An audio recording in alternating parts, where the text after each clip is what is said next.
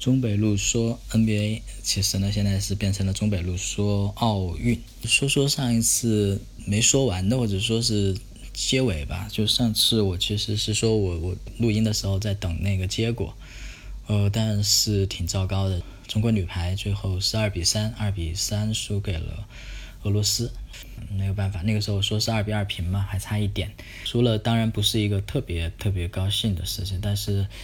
朱婷那个伤啊，手上的这个伤可能还是真的挺大的问题。大概第第几场啊？第二场的结束的时候，郎平说了一句话，说没有想到朱婷的伤这么重。然后我看到网上又有一些人说一种喷人的那种话，有一种就说你你怎么会不知道呢？这个你你是运动员呢，你是教练呢，你这关系这么密切，你你怎么能不知道呢？实际上是有可能不知道的。为什么呢？咱们中国的运动员就是顶着，就是因为奥运很难得，你碰到这种为国争光的时候，就像以前姚明那个时候，说的不好听，就是你有很多运动员内心里面可能有这种想法，就是我死了我也要去啊，我就死在场上，我也要拼这一把呀。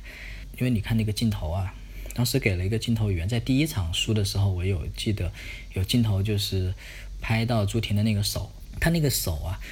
后面呢是绑了一个木板，说实在的，那为什么要绑？他拦网的时候，就那个大家扣球都是势大力沉的，就是防止，我觉得就是防止真的手被那个打骨折，或者是都到这个程度了，绑着一个木木片呢，自己撑着自己的手，在手背上绑一个木片，我觉得应该还是运动员自己，因为你知道我们以前就郎平，郎平以前叫铁榔头。然后一代代往下传，主攻手就是这么重要。然后朱婷又是这边的主攻手，然后他怎么能不拼命呢？有人就说：“你知道朱婷不行了，这个伤重，你就把他换下来呀。你为什么不带其他的运动员？你就要带这个中北路。说真话，就是其实这个也是没法扯的。就是有时候一个球队带带张三带李四，最后就看结果。”如果结果好了，你所有东西都是正确的；你结果不好，你你每一个你带了这个人没有带那个人，你都有机会去指责指指责这个教练或者领队或者什么的，就说你们带错人了啊！早听我的嘛。关键是这里是一个机会成本的问题啊！你带了张三，你就不能带李四啊？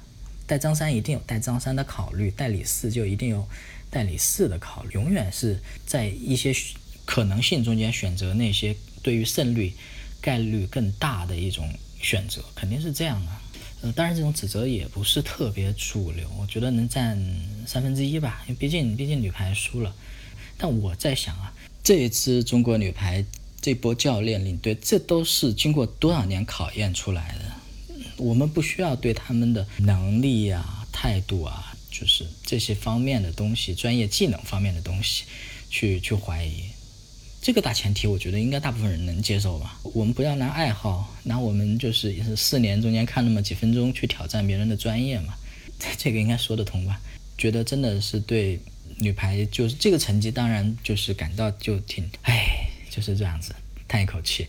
但是我觉得不能不能去忽略他们的努力，这这个是肯定的，这个是肯定的。然后另外一个呢，好一些的消息呢，咱们就说好一些的消息。昨天不是说陈梦嘛，陈梦打那个一个呃赢了赢了，我记得那个时候是赢了四分之一吧。然后半决赛的时候是把日本的那个伊藤赢了，因为那个日本的那个伊藤好像是在混双里面就是赢了中国队吧，然后就特别嘚瑟嘛。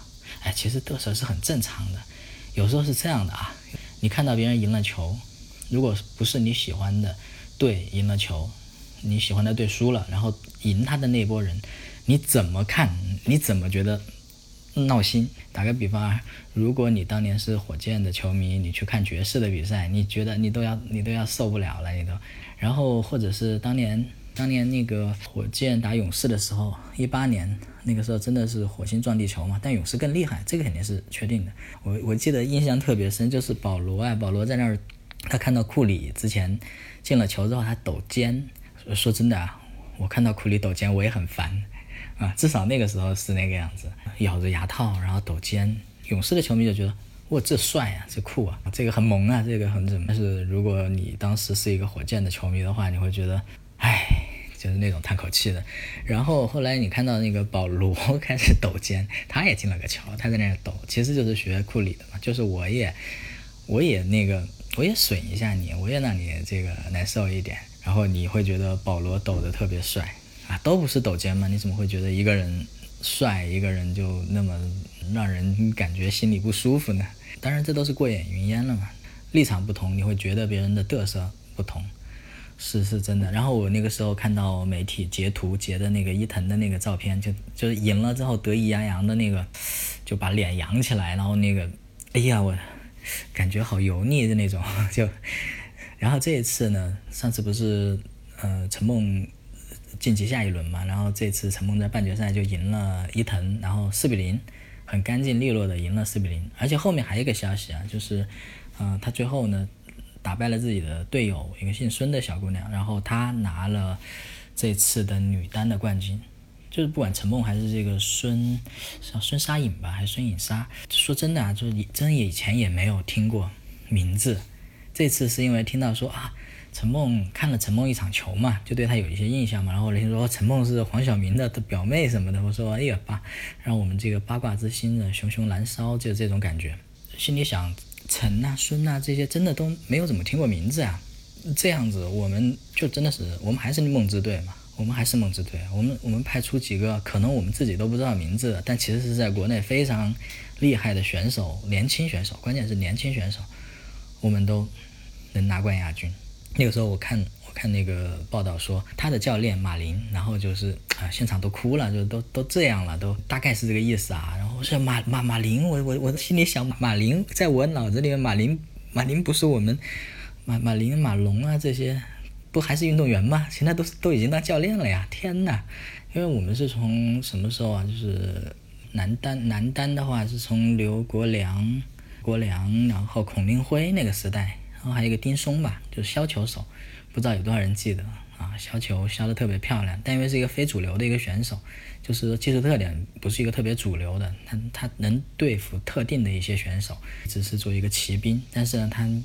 削球手很难拿到世界冠军嘛，一波波的球员，然后被被人称为什么“帝国破坏龙”的那个马龙，跟那个刘刘诗雯谈过恋爱那个是张张继科啊，然后就说他们 居然都当教练了呀，都，哎呀，我感觉自己更老了，就这种感觉。陈梦呢赢了赢了这个伊藤，呃，无意中也瞅了一下，说伊藤，那时候嘚瑟什么呀？不就是咱们还不是零比四轻松拿下嘛？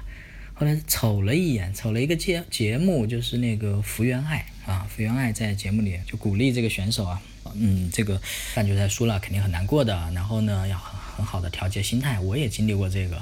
后来这个伊藤应该还是拿了一个铜牌，可能赢了哪一个哪一个选手啊，拿了铜牌，被这个陈梦打败的时候啊哭啊，然后有有媒体啊，真的有媒体，我觉得还是有点坏的，发那个稿子就是说陈梦把那个谁把伊藤打哭了。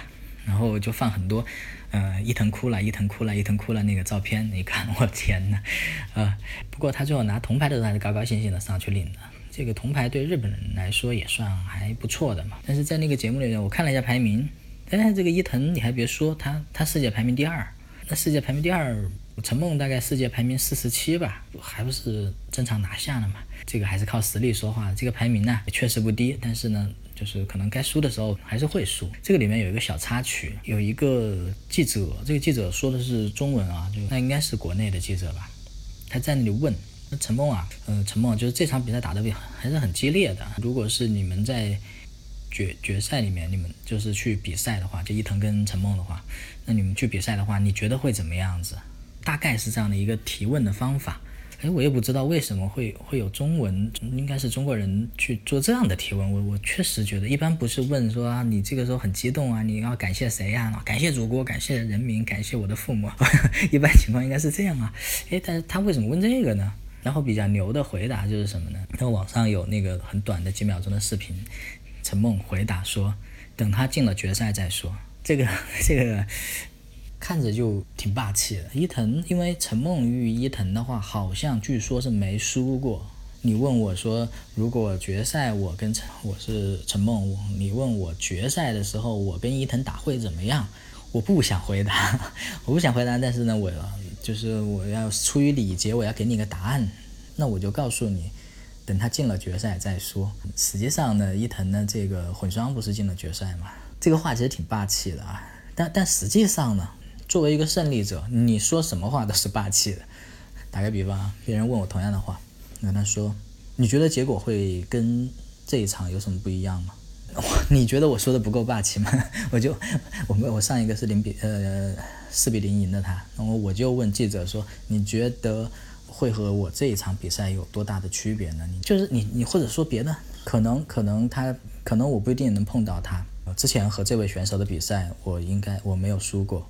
就是你不管说什么，你只要如实的说出了很真实的话，他就是那么霸气，他就是那样。体育就是这样子，我们作为一个旁观者啊，有时候看一看，永远是赢了开心，输了不开心。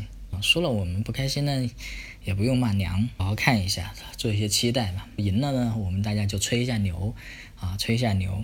我们在我们自己的小圈子里面吹一下。有时候就是说，你你你要不要去顾及说外国的人他们怎么来看这种吹牛？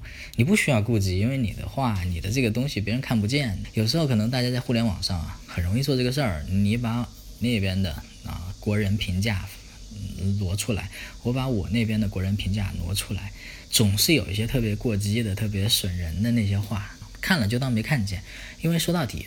他不改变什么，就是作为一个伟大的运动家，就是一个著名的键盘侠，你你再键盘也没用。这就是今天的中北路说。